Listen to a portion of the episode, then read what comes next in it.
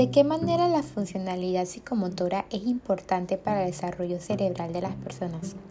García manifiesta que la psicomotricidad desempeña un papel fundamental en el desarrollo armónico de la personalidad. Integra las interacciones cognitivas, emocionales y sensoriomotrices en la capacidad de ser y expresarse.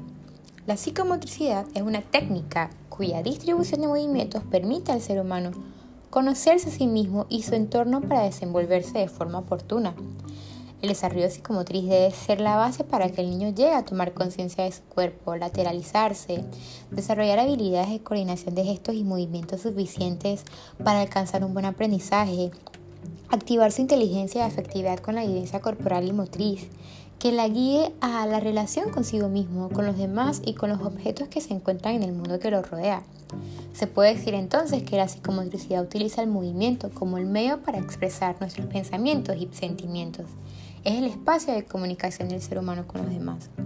Además, integra las interacciones de cada parte del cuerpo que le permiten correr, saltar, jugar con la pelota y aplicar diversos juegos orientados a desarrollar la coordinación, el equilibrio y la orientación.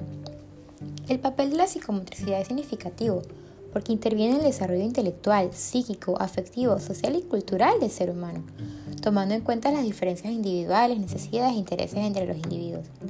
En las áreas de la psicomotricidad está la lateralidad. En esta área el niño desarrolla las nociones relacionadas a los hemisferios de su cuerpo, parte de su propio cuerpo para ubicarse y tener un mejor desempeño en su proceso de aprendizaje. Es importante que las experiencias que vive el niño en ese espacio se refieran especialmente a sus dominancias de ojos, manos, piernas y oídos, pues estos órganos facilitarán adoptar posiciones adecuadas para procesar información y tener dominio de su esquema corporal, que es otra de las áreas. Esta es una representación del cuerpo con la misma que somos capaces de ajustar cada momento de nuestra acción motriz vinculados a nuestros propósitos. En la que experimentamos errores que tienen ajustes progresivos con el fin de llegar a una maduración psicomotriz y de los aprendizajes que se van tomando a nuestras actividades. El aprendizaje en los niños se manifiesta en las actividades que le permiten expresarse y adquirir diferentes destrezas físicas, intelectuales, emocionales y sociales permitiéndole así construir y potenciar su lenguaje, la atención, su creatividad e imaginación, su memoria, el controlar sus emociones y satisfacer sus curiosidades y solucionar problemas con la interacción en el medio social, personal y grupal.